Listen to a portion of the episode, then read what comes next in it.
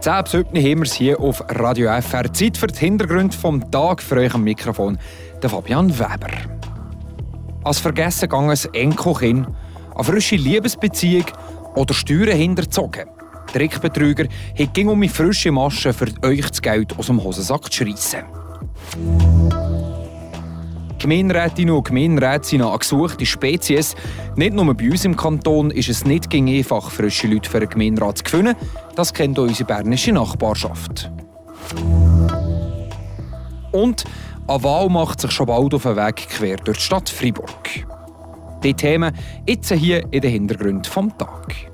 Die Region im Blick. Wer heute auf der Webseite vom Kanton Freiburg war, der hat folgende Warnung lesen. Vorsicht vor betrügerischen Mails. Achtung! Einige Steuerpflichtige haben per Mail Zahlungs- und Auskunftsanfragen erhalten. Diese stammen nicht von der kantonalen oder eidgenössischen Steuerverwaltung. Wir hier wollen wissen, was es mit der Warnung auf sich hat. Corinna Zuchinder ist dem nachgegangen. Ein Steuerzahler haben sich an sie gewendet, erklärte Alain Moron, Vorsteher der Steuerverwaltung Freiburg. Der Mann habe eine komische Mail bekommen, darauf sei gestanden Steuerhinterziehung. Es war ein Mail anscheinend von der Bundessteuerverwaltung geschickt. Er musste dann 2500 Franken in Form von Google-Scheine bezahlen. Wenn der Betrag von 2000 Franken in Form von Google-Scheinen gezahlt käme, würde der Fall von der sogenannten Steuerhinterziehung pauschal erledigt sein, hat es weiter auf der Phishing-Mail geheissen. Wenn die 2000 Franken nicht gezahlt kämen, hätte das Konsequenzen. Wenn er das nicht zahlen würde, dann würde die Steuerverwaltung ein Verfahren eröffnen mit einem Risiko, dass er auch noch mehr zahlen muss und äh, dass es noch schlimmere Konsequenzen geben könnte. Und natürlich sei die ganze Mail ein Fake gewesen, also falsch, erklärte Alain Moron, Vorsteher der kantonalen Steuerverwaltung, weiter. Mit der Warnung auf der Webseite vom Kanton wollten wir sicherstellen, dass niemand auf die Phishing-Mail eingeht. Zudem dürfen sie in diesen Fällen sicher nie eine Mail verschicken. Wenn ein Steuerzahler eine Steuerhinterziehung gemacht hat, oder wir starten eine, eine Untersuchung, oder werden wir das per Post schriftlich benachrichtigen und nicht per E-Mail. Und Sie als Steuerverwaltung würde natürlich auch nie verlangen, dass Steuern oder Bussen mit Google-Scheinen gezahlt werden. Im Zweifelsfall sollen wir ihnen anrufen, erklärte Alain Moron weiter. Im konkreten Fall hat die Steuerverwaltung dem Mann geraten, eine Anzeige zu machen. Verdächtige Mails kann man aber auch allgemein im Bundesamt für Cybersicherheit melden. Passt also auf, wenn ihr komische Mails bekommt, wo man euch nach Geld fragt. Sicher besser, ihnen zu viel Sorge haben und fangen mal beim Absender telefonisch nachfragen, ob das so stimmt, was in dem Mail steht. Der Kanton Fribourg der tut sich schwer damit, frische Gemeinrätinnen und Gemeinräte zu rekrutieren. Die Problematik kennt man aber nicht nur bei uns im Kanton. Das sieht nämlich auch in der bernischen Nachbarschaft nicht viel besser aus, Beispiel die Schwarzenburg. Nach zwei Rücktritten im Gemeinderat soll dort jetzt als frisch überdeckt kommen und allenfalls gar auf den Kopf gestellt kommen. Was genau überlegt kommt, erzählt uns Vanja Di Nicola. Die Geschäftsleitung der Gemeindeverwaltung Schwarzenburg die wird neu organisiert. Das, nachdem der Co-Abteilungsleiter Tiefbau und Umwelt sowie auch die Gemeindeschreiberin und Geschäftsleiterin der Gemeinde ihre Kündigung eingereicht haben. Die Kündigungen waren zwar der Auslöser, die Umstrukturierung in Angriff zu nehmen, neu ist die Idee aber nicht, erklärt der Schwarzenburger Gemeindepräsident Urs Rohrbach. Wir haben das Geschäftsleitungssystem seit 2009, wo Gemeinschreiber und Geschäftsleiterin hat geschaltet und gewaltet. Das ist wie ein CEO-Modell, also nicht eine Geschäftsleitung aus mehreren Köpfen. Da haben wir schon 2021 diskutiert, dass wir das überarbeiten, verbessern und die Macht und die Last auf mehrere Köpfe verteilen. Mehrere, das heisst in diesem Fall drei. In der Gemeinde braucht es einen Gemeinschreiber oder einen Gemeinschreiber, Bauverwalter und Finanzverwalter. Und das sind so die drei Köpfe, die die Abteilungen vorab stehen und die operative Führung für die Gemeindeverwaltung übernehmen. Aber es ist nicht ein Kopf, wo alle Probleme oder alle Anliegen auf einen Kopf zielen. Nach den Kündigungen sind also noch zwei von drei Kaderpositionen offen, die müssen besetzt werden damit das neue Konzept auch umgesetzt werden Und so einfach ist es nicht, so rasch neue Leute zu finden, sagt der Urs Rohrbach. Sind natürlich Führungspersonen, Kaderleute, die sind auf dem Merit auch gerade recht dünn gesagt. Gewinnschreiberin, der Job, den finden wir sicher jemanden, da ist der Merit eigentlich gut. Hingegen für die Bauverwaltung, das wird sicher schwierig, weil es gibt ganz viele im Bernbiet Gemeinden, die Bauleute suchen gerade technische Berufe im Tiefbau, das ist sehr mager. Trotzdem ist der Gemeindepräsident von Schwarzenburg zuversichtlich, dass wieder alle Positionen in der Gemeindeverwaltung werden besetzt sein. Schon jetzt ist die Finanzen eine Geschäftsleiterin Stellvertretung, das ist sozusagen sichergestellt. Und für das Präsidiale und etwa für das Bauliche gehe ich davon aus, dass wir da jemanden finden.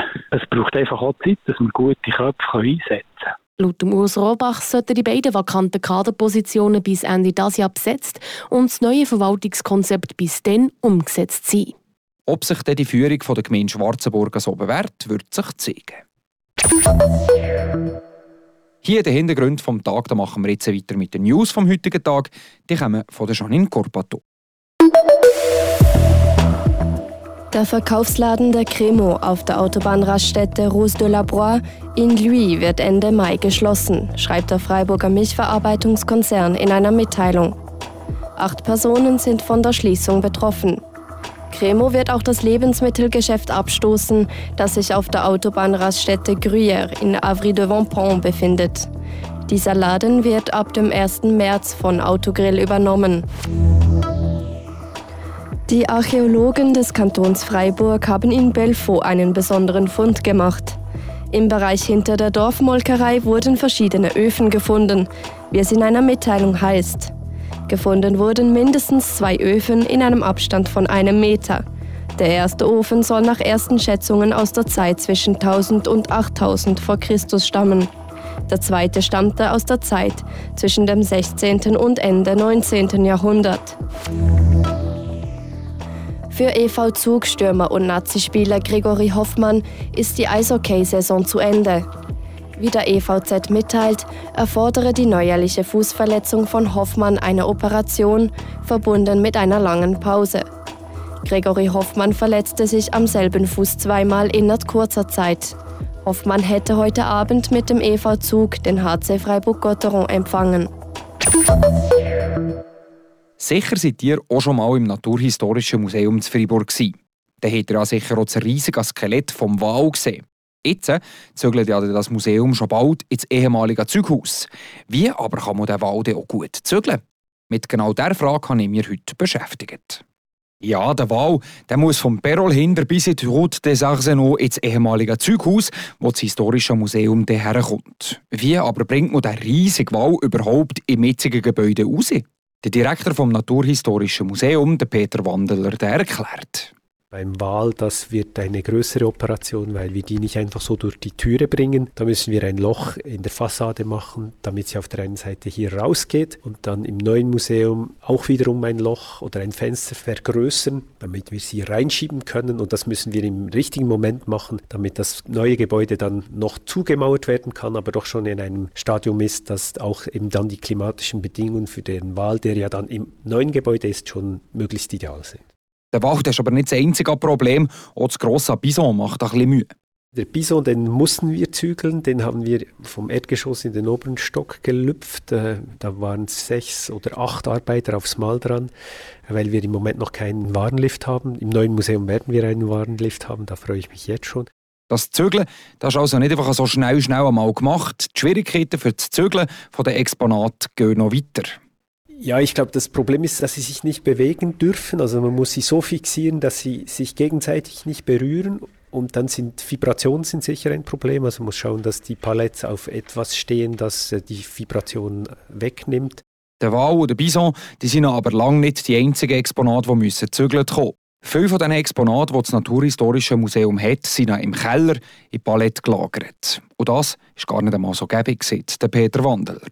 Sie können sich vorstellen, wenn Sie ein bestimmtes Objekt oder ein bestimmtes Tier im dritten Stock in einem Palett suchen müssen, dann müssen Sie das Palett zuerst öffnen und dann raussuchen und das gibt viel Arbeit. Und es ist viel einfacher, wenn Sie einen Kompaktus haben oder einen Schrank, also was dann das finale Ziel wieder wäre. Also, auch als frisches Lager geht es im ehemaligen Zughaus im frischen Naturhistorischen Museum. Die optimalen Bedingungen dafür die stellt der Direktor vor. Ideal wäre, wenn wir eine Temperatur konstant hätten über das Jahr, das unter 14 Grad ist. Damit können wir den Zyklus der Schadinsekten durchbrechen und eine Luftfeuchtigkeit zwischen 45 und 55 Prozent sagt der Direktor vom Naturhistorischen Museum, der Peter Wandeler. Also, langsam aber sicher geht es mit der Planung vom Zügeln vom Naturhistorischen Museum los.